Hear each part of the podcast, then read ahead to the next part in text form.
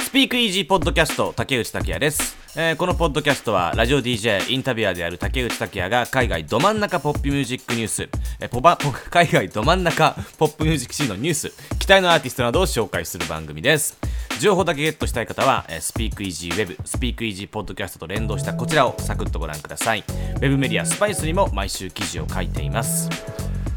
今週も金曜配信はウィークリースピークイージーこの1週間の音楽ニュースを振り返っていきます。まずは何といっても新曲ジュースワールドがニューアルバムファイティングデーモンズをリリースしました。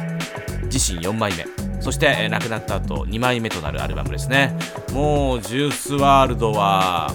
いくつ出てくるのか。新曲たちがっていう、えー亡くなってからも生前に作った曲たちがどんどんリリースされていてで11月にはこのアルバムからのファーストシングルとして「Already Red」そして12月3日にはジャスティン・ビーバーとのコラボソング「Wandered2LA」が先行で配信されていました。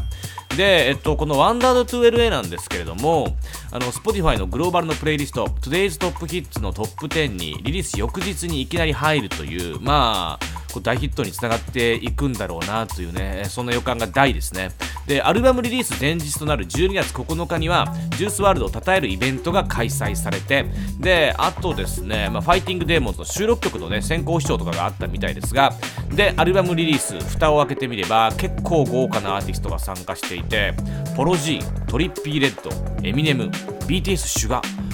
生前に撮ってたの？みたいな。そんな疑問さえ湧いてくるような。まあね、えー BTS とかちょっと意外でしたけれどもね。でエミネムは2012年に公開されたドキュメンタリーでのインタビューからの声がエミネムスピークスという曲で使われています。もちろんこれはあの、まあ、今週12月8日ジュースワードの命日に合わせたリリースとなっています。他にもリリース。アリシア・キーズ8枚目のスタジオアルバム「キーズ」がリリースになりました。このキーズは2枚組でこれちょっとまあ不思議なね、あのー構成をとるんですけれどもアルバムで同じ曲のバージョン違いを2枚組で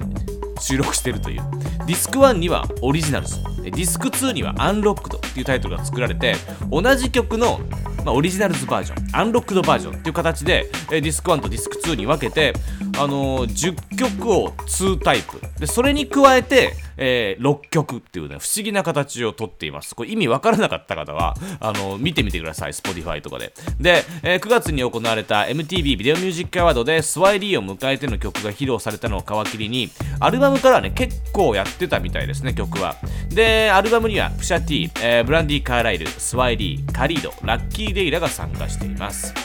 あとはオーストラリアのミュージシャンケビン・パーカーによるバンドテーム・インパラの新曲「ノーチョイスが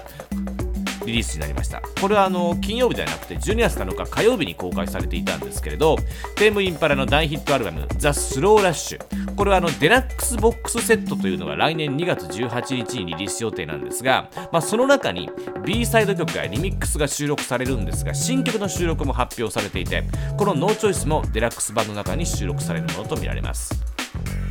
あとはちょっと面白ソングですが、ジミー・ファロンっていう、あの人気番組、まあ、音楽、洋楽好きでは結構知ってる方もね、えーかなり多いですが、ザ・トゥナイトショー、 starring ジミー・ファロンっていう番組の司会者で、で、このジミー・ファロンがアリアナ・グランデとミーガン・ジ・スタリオンをフィーチャリングゲストに迎えたクリスマスソングをリリース。えーコロナ禍におけるクリスマスをネタにしたコメディータッチの曲ですね。あのーブースター接種に並んでるからもう私は大丈夫みたいなねそんな感じの曲ですね、えーアリアナとミーガンがこうやってくれるっていうところがねなんかアメリカのやっぱ楽しいとこだなというふうに思います。はい。では今週の海外ポップミュージックニュースです。12月に入って各音楽メディアが続々と年間ベストソングや年間ベストアルバムを発表しています。タイム誌はあのファルッコのペパスという曲を年間ベストソングにフローティングポインツファラオ・サンダースザ・ロンドンシンフォニーオーケストラのプロミスイズを年間ベストアルバムにセレクトしています。とこれね僕どっちもまああの聞いたんですけど、まあ、ファルッコのこの曲はまあ本当に今年のラテンソングのうちの大ヒットで Spotify でもグローバルチャートのトップ10とかにずっと入ってたんですがあのこのねベストアルバムにセレクトしているフローティングポインツファラオ・サンダースザ・ロンドンシンフォニーオーケストラのこのアルバムがねむちゃくちゃ難解なんですよ。もう聞いてなかったらぜひ聞いてほしいですね。やっぱハテナがすごい浮かんでくると思うんですけど、まあこれあの、このアルバムは本当に非常に重要で、いろんなメディアにもね、年間ベストの上位にピックアップされていますね。あと、ローリングストーン氏は年間ベストソングに WizKid とテムズのエッセンス、年間ベストアルバムにはオリビア・ロドリゴのサワーをセレクト、えー、NME はオリビア・ロドリゴの Good for You を年間ベストソングにセレクト、などなど、やっぱオリビア・ロドリゴはね、あの今年セールスもそうですけれど、こういう音楽メディアからの評価も非常に高かった。やっぱ今年の顔だなというふうに思っています。このスピークイージーポッドキャストでも、このお世話になったいろんな方々に今年の5枚、5曲を聴く企画をやってて、と今週第1弾として、サブウェデイドリームのドラマ、かなちゃんに聞きましたが、それもあの配信されてますんで、よかったら聞いてみてください。あとはイギリスのね、BBC が選ぶ来年の期待の新人リスト、BBC サウンドオブ2022の候補も発表になりました。これは、あの、またエピソードで今週、えー、やってないわ。やってないんだ。やってないっすね。ちょっと説明しておきましょうか。あの、その年のブレイクが期待される新人アーティストのリストで、あのまあ、グランプリを取ったアーティストっていうのはすごい売れるんですよ。で、グランプリを取ってなくても、このリストにノミネートされただけで、あの、すごく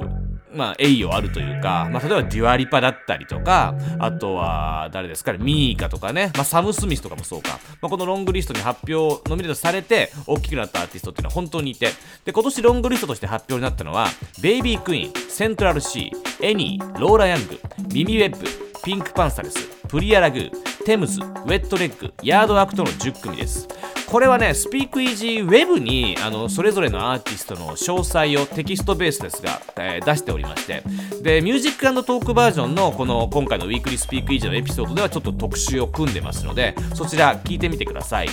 えっと、まあちょっとざっと言うと、私、竹内拓也的には、えー、1位の大本命は、ピンクパンサレス、えー、セントラルシー、で、誰でしょうね。テムズあたりかなと。まあ、それにローラ・ヤング、えー、ミミウェブあたりが続くかなっていう、そんな感じです。で、受賞者は1月に BBC ニュースと BBC レディオ1で発表される予定です。あとですね、大きいニュースで言うと、ドレイクかな ?2022 年1月末に開催される第64回のグラミー賞でノミネートされているドレイク、ノミネート辞退しました。えー、辞退をした理由はまだ明かされていないんですが、ドレイクは1年前、ザ・ウィークエンドのアルバムがグラミー賞ノミネートゼロだったことに対して、まあ、結構怒っていて、批判的なメッセージをストーリーとかにね、投稿していまして、で、まあ、今回それにつながったんじゃないかなというふうに報道されています。で、ドレイクは、あの、カニエ・ウエストとの和解コンサートが、ちょっと私ね、あの、この収録時点ではまだ、あの、配信されてないんですけれども、行われて、多分皆さんが聞く頃には行われて、で、それ、あの、配信されるんですよ、そのコンサートが。それとかのニュースも出ている頃だと思いますんで、ドレイクとカニエの仲直りエピソードとかは、まあ、このポッドキャスト出た後に、えー、ニュースとかでチェックしてみてください。といった感じですかね、今週は。スピークイージーポッドキャスト、竹内拓也です。